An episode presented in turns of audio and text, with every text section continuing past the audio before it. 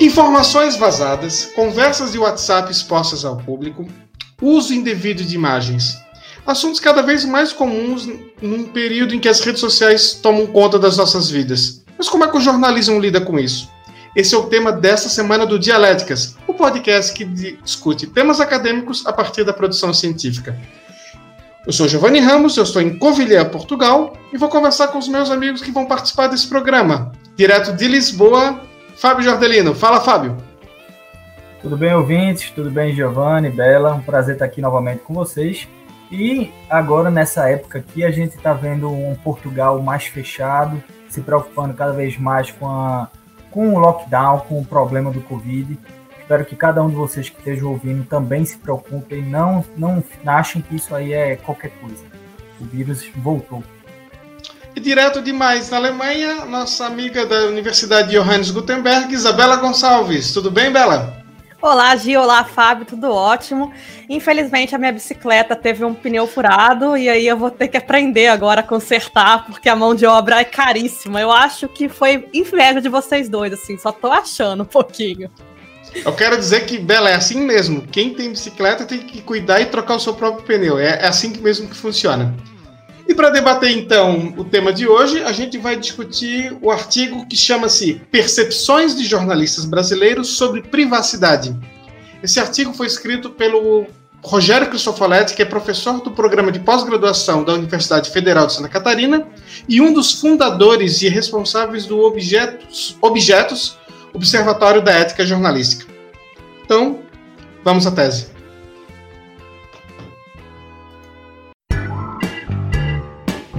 Tese. Então, o artigo do professor Rogério Cristofoletti é um assunto muito importante que a gente vai discutir mais vezes, já, já discutiu aqui no, no Dialéticas em outras oportunidades, né, a questão da privacidade, mas esse aspecto, esse ponto de vista do jornalista realmente é muito importante na sociedade de hoje. E qual é o objetivo desse artigo? Foi entender como os jornalistas brasileiros lidam com o assunto. Entrevistando ali foram 120 jornalistas que responderam esse questionário e o, a, depois o autor ele acabou analisando a partir das respostas deles. Eu diria que a maioria das respostas eram esperadas, né? Ah, as pessoas assistiam, ao que parece, os jornalistas à aula de ética, as aulas de ética jornalística, e pelo menos na teoria, no discurso, estão seguindo alguns padrões, algumas regras mais básicas sobre o que, como tratar a fonte. Chamou muita atenção agora que realmente me, cham, me soltou os olhos eles sabem que a sua privacidade é importante, mas não fazem nada para isso. Eles disseram, os jornalistas na pesquisa, que não as empresas não dão estrutura para segurança cibernética, que eles não têm uma formação específica para se preocupar com a sua privacidade. E isso, nos dias de hoje, ainda mais que o jornalismo está sendo tão atacado quanto está sendo hoje, é uma coisa realmente muito preocupante. Então, esse é um ponto que me chamou muita atenção e outra coisa que me deixou assustado é um negócio que estava na. Apareceu uma pergunta sobre questões envolvendo estupro, envolvendo sequestro, esses temas delicados, e sobre disposição das, das informações, da, das fontes, das pessoas. Era muito depende quem é o agressor e quem é a vítima. Esse depende quem é o agressor e quem é a vítima, eu não concordo muito com isso, a gente vai falar um pouco mais na, antes sobre o assunto, mas me chamou muita atenção esse, essa relatividade dependendo de quem for a pessoa. O artigo é bem interessante. Ele fala sobre a questão, começa falando sobre a questão da liberdade de expressão e sobre as leis que regulamentam a liberdade de expressão. Nas democracias modernas, essa questão da liberdade de expressão já está bem regulamentada, só que em relação à privacidade, ainda não existe essa regulamentação tão feita assim. E isso acaba fragilizando o processo. Ainda existe um debate aí em relação à privacidade, esse debate vai ser longo, só que as tecnologias, elas se modificam muito rapidamente, e essas leis, pela dificuldade né, de serem estabelecidas e por toda a questão que, que acompanha esse processo, a questão polêmica, é, acaba que elas não acompanham a modificação dessas tecnologias. E aí um debate que é sempre colocado em pauta é a questão do drone. Será que os drones podem sobrevoar propriedades privadas, até que ponto você pode fazer fotografias com os drones, tudo isso, né? Isso tudo está relacionado com a questão da privacidade. E no jornalismo, a privacidade ela é o tempo todo colocada em choque, né? Porque o jornalismo ele tem que defender o interesse público. Então, em determinados momentos, em determinadas coberturas, a importância da privacidade ela acaba sendo utilizada aí, por exemplo, para combater determinadas pautas, combater determinadas matérias aí, que a gente vai falar um pouquinho mais na antítese. E a questão da privacidade também, ela é muito utilizada na ética, na prática jornalística em relação à proteção das fontes. Todo, todo jornalista aprende logo de cara no curso a importância de você proteger as fontes. Eu gostei do artigo, acho que o artigo é muito bem escrito. E uma, uma característica no artigo que me chamou a atenção, que é o fato dele não trazer opiniões dele próprio para dentro do artigo. Ele realmente trabalha os dados analisados. Ele analisa esses dados dessas pesquisas que vocês acabaram de falar com 120 jornalistas. E isso é um fato positivo. A gente de vez em quando pega aqui alguns artigos e a gente percebe realmente um viés dentro do artigo, uma linha, às vezes até uma forçada de barra em alguns pontos, mas esse artigo não tem isso.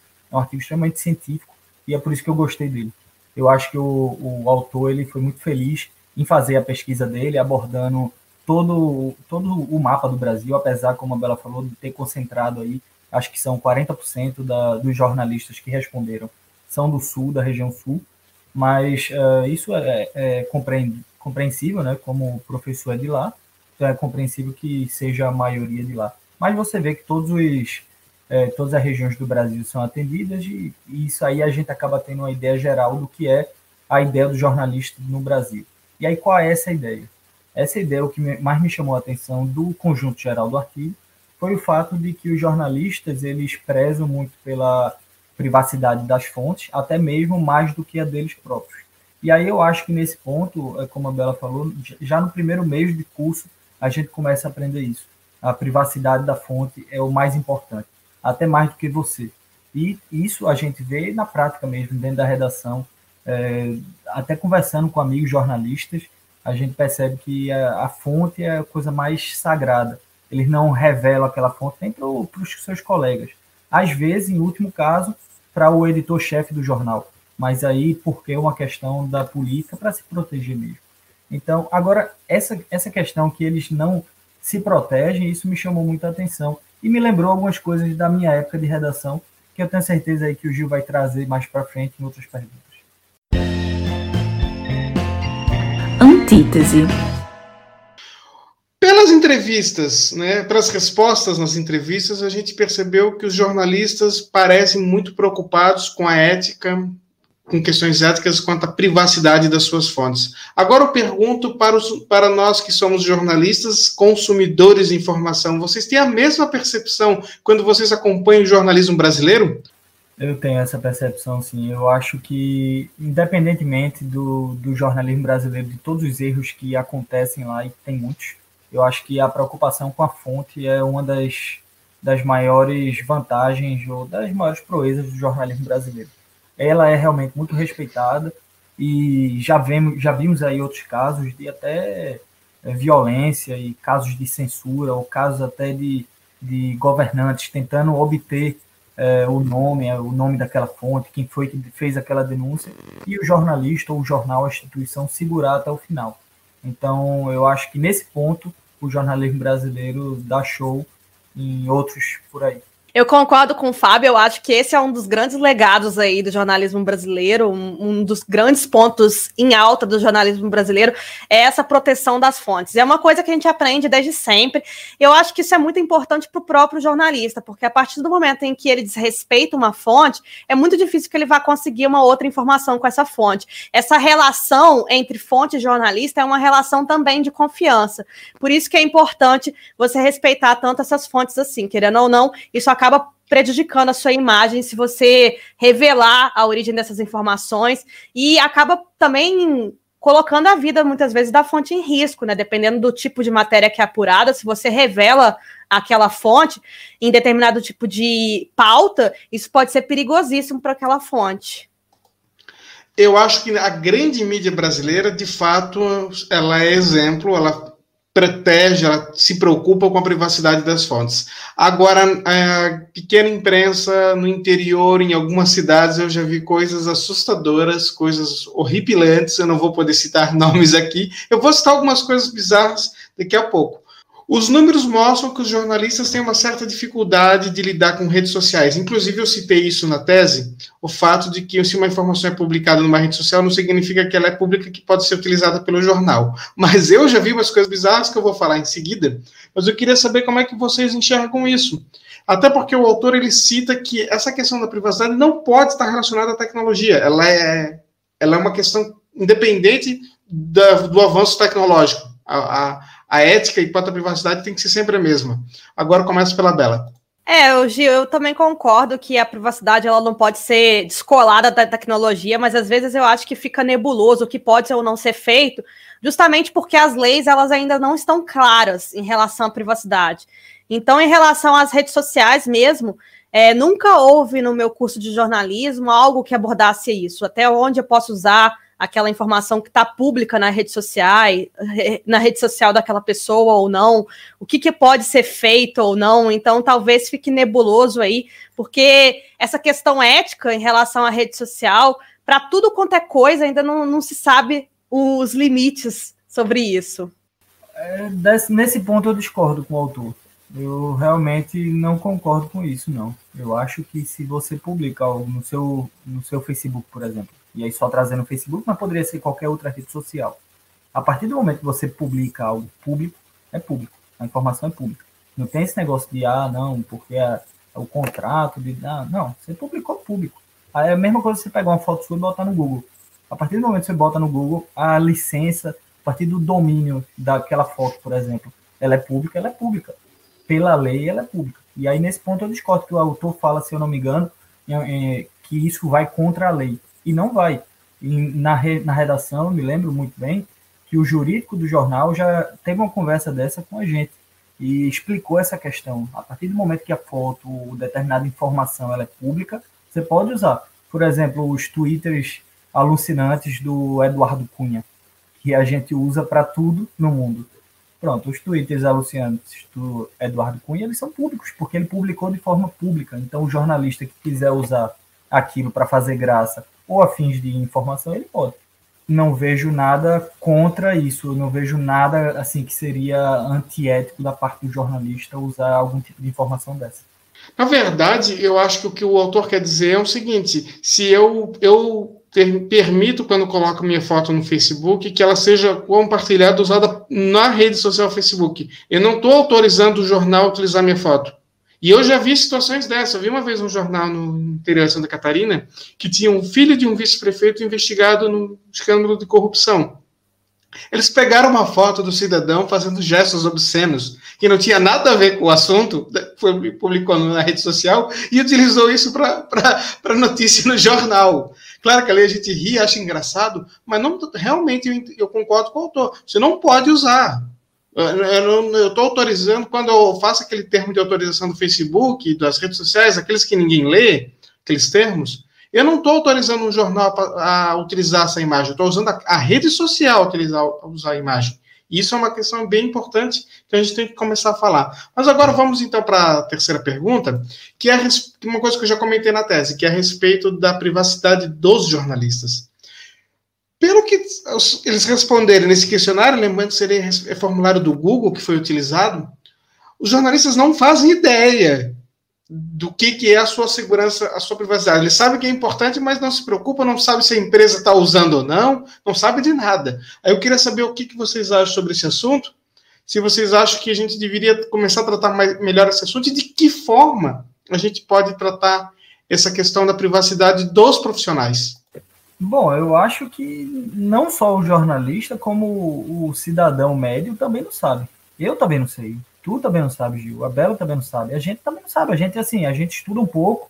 E aí, tirando o pessoal TI, o pessoal que realmente estuda para aquilo, a gente não sabe até que ponto a privacidade da gente ela está exposta. Às vezes a gente baixa um, um aplicativo de um joguinho qualquer e aquele aplicativo de joguinho qualquer está colhendo nossas informações, até algumas informações que a gente não queria. Por exemplo, a maioria desses apps é, mais é, independentes, digamos, eles têm um, uma cláusula que diz que eles podem captar áudios do nosso microfone, mesmo às vezes quando o aplicativo não está em uso. Então, o que é isso? E a gente, todo dia a gente vai. Então, eu não diria que nesse ponto aí o jornalista ele está fora da sociedade, ele também está dentro de uma sociedade que acabou de ser inserida numa dinâmica nova de comunicação.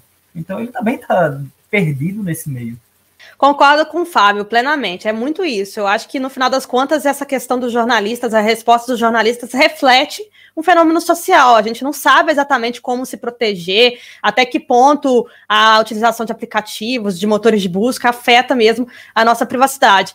E isso acaba afetando também a segurança dos jornalistas, porque a partir do momento em que eles não sabem se proteger é, contra, por exemplo, ataques cibernéticos, isso pode escalonar até virar algo muito mais sério do que um ataque cibernético. A gente viu muitos ataques cibernéticos, por exemplo, acontecendo contra jornalistas na época da eleição de Bolsonaro, é, que, foi feita, que foram feitos por robôs e tal. E na época eu lembro que a Abrage chegou a divulgar um, um manual Associação Brasileira de Jornalistas Investigativos, fez uma espécie de cartilha orientando o que fazer no caso de assédio online, porque infelizmente esses casos de assédio online, eles tornaram agora uma realidade, assim, o tempo é muito fácil você criar um algoritmo aí para poder atacar alguém. Então, qualquer pessoa pode ser vítima disso, e é importante sim que a gente saiba se proteger. Eu vou até colocar aí no link para porque eu acho que é algo que ajuda não só aos jornalistas, mas a qualquer pessoa que possa passar algum, por algum tipo de assédio digital. É, eu acho que esse assunto, concordo com vocês dois, não é só o jornalismo, mas o jornalismo pela, pela essa questão de trabalhar com informação pode se tornar ainda mais perigoso. Por que, que eu digo isso? Eu já trabalhei no jornal que foi hackeado. Só que, no caso, o, ataque foi de pessoas que simplesmente invadiram, criptografaram o banco de dados de fotos e cobrava para entregar. Agora, eu, já eu, como jornalista que trabalhei com política, já lidei com muitos áudios, com muitos documentos que não pode ficar circulando. Eu recebi e não pude publicar porque não, eu não podia publicar. Eram coisas sigilosas, coisas até que chegou a mim provavelmente de uma forma errada, né? Quem, quem obteve a informação não poderia passar para mim e passou. Então é muito perigoso isso cair na mão de, de hacker, por exemplo, e começar a se espalhar. Então, as empresas precisam, acho que são duas coisas. Um, essa questão de literacia mediática e literacia digital também, das pessoas entender essa questão de privacidade de dados. Todo mundo precisa ser instruído, isso tem que vir assunto de, de escola. E o segundo, essa questão da proteção das empresas. As, os jornais têm que preocupar que eles vão ser cada vez mais alvos, até por eles trabalharem com informações muitas vezes importantes e decisivas. Um assunto que, que sempre causou polêmica, sempre foi uma discussão de ética no jornalismo, quando envolve assassinatos, envolve crimes hediondos como estupro, casos como suicídio. E, o, e nas perguntas que foram feitas por jornalistas, tinham questões, principalmente nesse caso, envolvendo estupro e suicídio. E eu já comentei isso na tese, me chamou demais a atenção, porque a maioria das pessoas falavam em depende quem é a vítima. A gente sabe que, pra, no caso do suicídio, a principal, o que mais responderam foi que não, não deve se divulgar. Claro, isso é um, é um velho do jornalismo, né, sobre que não se deve divulgar suicídio, a não ser em casos muito especiais, muito extremos. Mas agora do estupro, me chamou essa atenção. É isso mesmo? Nós podemos, depende da, de quem é a vítima e depende de quem é o agressor, a gente divulga ou não divulga? Bela? Eu fiquei muito chocado com esse dado. É, só retomando aqui, na pergunta, em matéria sobre estupro, que nomes devem aparecer necessariamente? Aí, 3,4% responderam do acusado e da vítima, 33,6% só do acusado, 0,8% só da vítima, 22,7% de ninguém. E aí teve 21% que responderam depende de quem foi o acusado e a vítima. Muito louco isso, né? Porque a, então, se for um acusado global, você divulga, se for uma vítima global, você divulga e ainda coloca a foto, né? Porque isso é muito clássico no jornalismo. Essa questão da, das redes sociais, aí retomando a, a, a pergunta anterior, em caso de estupro, muitas vezes vão lá, reviram a vida da pessoa que, que foi estuprada e colocam as fotos da pessoa de biquíni, de tudo, enfim, isso já aconteceu há pouquíssimo tempo, ainda nesse mês, né? Então, assim, é uma coisa que me deixou completamente perplexa. É, eu acho, eu concordo com a Bela, eu acho que isso o jornalismo brasileiro peca muito. Como eu falei antes, lembra? O jornalismo brasileiro tem muitos defeitos, esse é um deles. Tem muitos problemas. E na questão do suicídio, Gil, só uma, uma correção, na verdade não uma correção, mas uma informação extra aqui. é, isso não é uma questão do jornalismo em si. Na verdade, isso vem de muito tempo atrás, desde um, na época da prensa ainda, e isso começou, se eu não me engano, uh, é uma coisa chamada o efeito uh, Werther, ou eu não sei na pronúncia alemã, mas começou com um romance publicado pelo Goethe, que é o Sofrimentos do Jovem Werther, e, e por conta desse, dessa publicação desse conto, o romance, uh, houve uma onda de suicídios na época, e por conta disso eles começaram a vetar publicações é, que tenham essa temática, né? publicações principalmente realistas, como uma publicação jornalista. Então é por isso que muitas vezes a gente vê assim, um caso de suicídio que não foi publicado. Agora trazendo aí para o caso de estupro ou até de assassinato, a gente vê muito, é muito rotineiro na, nas redações e na publicação do jornalismo brasileiro a questão de publicar sempre a vítima. Sempre houve um triplo homicídio, publica foto das vítimas, nunca do agressor. Isso é uma coisa que a, a população em si reclama muito. Recentemente tivemos esse caso absurdo que aconteceu no Carrefour, e em todas as matérias jornalísticas está estampada a foto do, da vítima, do rapaz negro que foi assassinado por dois homens brancos que mataram ele no estacionamento, espancaram ele até a morte.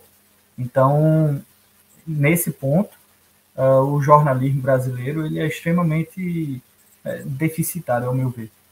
Eu já vi coisas absurdas como o jornal divulgar sequestro. E é uma regrinha muito básica que você não divulga o sequestro enquanto ele está acontecendo. Porque senão vai facilitar a vida do sequestrador. E eu já vi jornal com a cara de pau de fazer, que conseguiu informação por fora da polícia e divulgou sem avisar a polícia. A polícia, em desespero, não divulguem isso, não, não, não se divulga. Teve um caso, Gil, falando em relação a sequestro, que é um, um caso é, de exemplo do que, não se, do que não deve ser feito no jornalismo brasileiro foi aquele caso Eloá. Com certeza vocês conhecem, porque é um, foi um absurdo. A, a, a Eloá foi sequestrada pelo ex-namorado dela, enfim, namorado na época. É, e aí a imprensa começou a cobrir o, o, caso como se fosse uma história de amor, assim. Colocaram o, a Eloá como a praticamente romantizaram o sequestro, como se o sequestrador ele tivesse ali é, sequestrando ela porque ama. Elas chegaram a entrevistar o sequestrador, foi um, um, caso absurdo. E no final terminou em tragédia, ela foi morta. Então, assim, foi. É um caso do que não ser feito, do que não deve ser feito no jornalismo brasileiro. Eu sempre fico chocada quando eu lembro dele. Eu vou fazer uma, uma pergunta sobre dois casos que ficaram famosos no Brasil que envolvem privacidade de dados, e eu quero que não apenas o Fábio e a Isabela, mas você que está nos ouvindo ou nos assistindo no YouTube, também comente esse assunto. Deixa um comentário lá na rede social, pode mandar por e-mail, pode deixar no Twitter, pode deixar no YouTube, que são dois casos de vazamento de informação e que a imprensa divulgou. Que, e é engraçado que os dois envolvem uma mesma pessoa, que é o, o ex-juiz Sérgio Moro. No primeiro caso, ele pega uma informação que, de uma gravação que ele não poderia ter gravado, porque a autorização para grampear já tinha acabado, do ex-presidente Lula com a então presidente Dilma, uma informação que de fato tinha uma relevância, porque aquilo ali indicava um interesse na, na, na, na, escolha do Lula como ministro, e ele passa uma informação que não sequer podia ter sido captada para a Rede Globo, e a Rede Globo divulga, e isso tem um impacto muito grande no processo do impeachment. Depois, o Sérgio Moro esteve do outro lado, que teve a sua conversa vazada dele com o procurador Deltan Dallagnol, que, ao que parece, teve todo, todo o seu Telegram hackeado, e essas informações foram parar na mão da, Vaza, da Operação Vaza, da Vaza Jato, como foi chamada, a série de reportagens inicialmente do Intercept, mas depois com parceria de Folha de São Paulo, a o País, Agência Pública, Reinaldo Azevedo e companhia. Minha pergunta é: o jornalismo agiu certo nos dois casos, em um caso apenas? Como é que vocês vê essas duas histórias? Eu vou começar primeiro pelo Fábio. Bom, Gil, na época quando aconteceu o fato com a ex-presidenta Dilma, eu fui totalmente contra, achei um absurdo. Acho que o que aquele, aquele ex-juiz fez foi um absurdo. Aquele cara merece todo, tudo que está acontecendo com ele hoje, é, principalmente cair no ostracismo, é o que ele merece. Mas eu achei um absurdo naquela época. Então é óbvio que eu não vou achar certo o que aconteceu na, com o Dallagnol, com a, o Intercept. Eu acho que há sempre um limite que o jornalista e o jornalismo de modo geral tem que respeitar. Não é porque ah, o, o, gol, o gol foi contra o meu time ou foi a favor do meu time, não. Não tem esse negócio. A regra é a regra, a régua é uma só e ela tem que pender sempre para o lado certo. Não tem esse negócio de, ah, porque foi contra o cara que eu não gosto, aí tá, tá tudo bem. Não. Eu acho que você tem que respeitar, o jornalista tem que respeitar a privacidade das pessoas. No fato do jornalista, do juiz Moro, quando ele passou aquilo ali, ele passou aquelas informações de modo errado, de modo ilegal, e, e também o, o Vaza Jato, né, o caso do Vaza Jato, ele partiu a partir de um vazamento de dados também ilegal, de um hacker que roubou os dados do, dos juízes, né, juiz não, do ex-juiz. Então eu acho ambos errados. Eu não sou a favor de nenhum dos dois. Eu acho que tem que, ter, tem que haver um limite no jornalismo, mesmo no caso que é, é um pró publicações tipo que vão é, ser favoráveis à democracia de modo geral. Mas eu acho que os fins não justificam os meios nesse ponto. Eu, eu acho esse caso do, do no Moro, né, principalmente do Telegram, é o famoso pimenta dos olhos do, do, dos outros é refresco, né? Porque quando o Moro vazou, a conversa da Dilma tava tudo ótimo ali, mas quando foi a dele, aí, peraí, não pode não. Mas nesse caso eu vou defender as empresas de jornalismo, porque eu acho que o jornalismo ele tem que sempre ir a favor do interesse público, e inclusive o jornalismo está diretamente ligado com a democracia. Ele está aí para também preservar a democracia. Então, ele tem sim que respeitar esses interesses públicos. No caso, quem deve ser punido, no caso, é quem, quem divulga aquela informação. No caso do Telegram, não tem como saber quem divulga aquela informação e tal, porque o, o óbvio, né? O, o Intercept vai respeitar a fonte e não vai divulgar a fonte, mas no caso do, do juiz Moro, quando ele divulgou as informações do Lula e da Dilma, já se sabe ali quem é o culpado dessa história. Eu entendo que o jornalismo fez certo e quem passou as informações para os jornalistas é que devem ser punidos. O hacker foi punido, no caso da Vaza Jato, e o Moro deveria ter recebido, recebido algum tipo de punição por passar uma informação irregular para a Globo. Mas a partir do momento que a Globo recebe a informação, a partir do momento que o The Intercept recebe informação, essas informações são de interesse público. Os dois assuntos eram de interesse público. Não havia, por exemplo, alguma questão da vida privada das pessoas que foram expostas, o jornalismo tem que ser isentado. Quem tem que ser punido é quem buscou essa informação, que aí sim, são crimes. Síntese. Bom, minha síntese, uma coisa que eu já tinha comentado antes na, na antítese, é, eu acho que são dois pontos importantes sobre a privacidade de jornalismo que a gente tem que trabalhar. Primeiro, a questão do, do, profissional, ou seja, o jornalismo tem que, tem que rever algumas questões éticas quando se fala de tecnologia. A ética é a mesma, mas como nós temos novas tecnologias, a gente precisa ajustar elas, explicar que, olha, isso aqui você pode fazer, isso aqui você não pode fazer. Tem a questão do jornalista se proteger, que eu acho que é uma coisa que mais me assustou nesse artigo. O jornalista precisa ter conhecimento, e não só o jornalista, como foi dito, toda a comunidade, todo mundo precisa ter noção do que, que é privacidade, do que, que é, é seus, seus, seus dados, e precisa saber que isso está sendo exposto, que você tem que cuidar disso.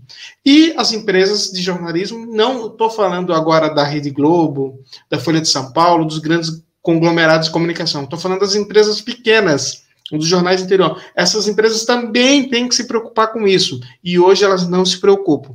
Mas voltando ao assunto principal é a questão da conscientização da sociedade sobre privacidade de dados, sobre seus direitos na internet. E aí nós temos uma nova lei de privacidade de dados de, do Brasil, uma lei que é baseada na lei daqui da Europa, que é bem interessante e que as pessoas precisam começar a conhecer mais. Isso tem que ser cada vez mais assunto de, de matérias jornalísticas e tem que estar entrando nas salas de aula. Ô Gil, eu adorei a discussão, acho que é bem interessante a gente discutir sobre privacidade sempre, ainda mais no contexto jornalístico aí, já que somos os três jornalistas, a gente também é um pouco suspeito, né, para poder escolher o tema. Mas eu acho que a questão da privacidade ela ainda é muito nebulosa, por causa da questão da legislação, ainda não se sabe, como eu falei na minha tese e ao longo do debate, ainda não se sabe o que é aceitável, o que não é, na sociedade como um todo, e isso acaba refletindo também no próprio jornalismo. Então, eu acho que isso tem que ser melhor debatido, questões como, por exemplo, a questão do direito ao esquecimento tem que avançar também. É, são questões aí que estão em pauta e que ainda não existe uma resposta em termos legais sobre o que pode ou não ser feito, o que deve ou não ser feito. Eu gostei do artigo, acho que o artigo traz uma discussão muito interessante e traz uma, algumas visões meio assustadoras, né, como a gente já falou, da visão do jornalista brasileiro perante alguns temas delicados. Essa questão aí que a gente trouxe sobre o estupro, sobre o suicídio, isso são, são coisas preocupantes.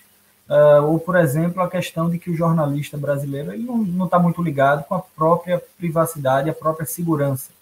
Isso também é preocupante, visto que a gente vive num mundo cada vez mais uh, passível de ter a nossa própria privacidade hackeada ou perdida em algum momento. Então, eu acho que o artigo é muito bom, o, o autor está de parabéns, é um, é um, professor, inclusive, que eu conheço também, um, uma pessoa extremamente inteligente. Eu acho que ele foi feliz no artigo. O artigo trouxe alguns pontos uh, que eu discordei, mas que faz parte também dentro da nossa, do nosso debate, né? Essa questão sobre o. Um dos pontos que eu discordei foi essa questão do Facebook. Uh, mas, eh, como a gente falou aqui, são opiniões de quem está lá dentro, né? De quem está dentro do dia a dia. Nós somos jornalistas, mas antes nós somos também pessoas, né? Então nós também somos passíveis de cometer algumas falhas no sentido de é, não ter a própria privacidade, não saber como lidar com alguns desses novos mecanismos que foi oferecido para toda a sociedade não faz nem 30 anos. Então é isso. Uh, de, de um modo geral, eu recomendaria e recomendo esse artigo aí para todo mundo que queira ler. Nosso programa vai chegando ao fim. Fábio Jordelino, obrigado pela participação. O ano está acabando e a gente vai falar daqui a pouco sobre o último episódio do ano, mas é isso aí. Bom, obrigado, Gil, pelo debate. O artigo foi muito interessante. Obrigado, Bela, por participar junto comigo, debatendo. E ao ouvinte, espero contar com o feedback de vocês, como sempre, é importante. E manda aí uma mensagem, diz o que é que achou. E até a semana que vem. Isabela Gonçalves, qual é o tema da próxima semana? Eu vou trazer um artigo sobre cinema de rua. Chama A Memória da Ida ao Cinema e a Mobilização das Audiências no caso do Cine Belas Artes. A gente vai discutir aí a importância dos cinemas de rua e de equipamentos culturais aí nas cidades para combater essa ideia de cidades cada vez mais fantasmas e, e dominadas por comércio e não por, não por cultura e não por eventos culturais. Dialéticas Podcast é um podcast de divulgação científica feita de forma independente por jornalistas que são doutorandos em comunicação em duas universidades diferentes aqui na Europa. Em cada episódio, o host do programa é o responsável também pelo roteiro e pela escolha do artigo. A edição é feita comigo, as redes sociais com a Isabela Gonçalves e a Milena Gomes é quem faz a voz das vinhetas. Então, deixa o seu comentário, participa. Vai lá no Dialéticas, arroba Dialéticas no Instagram, no Twitter, deixa o seu comentário, siga a gente nas nossas redes sociais, manda um e-mail para o podcast arroba dialéticas.com se você ainda é mais tradicional. Dá uma acessada no dialéticas.com, que lá tem todos os episódios, todos os artigos que a gente discute e já o artigo também da próxima semana. Acompanhe a gente também no YouTube e até a semana que vem.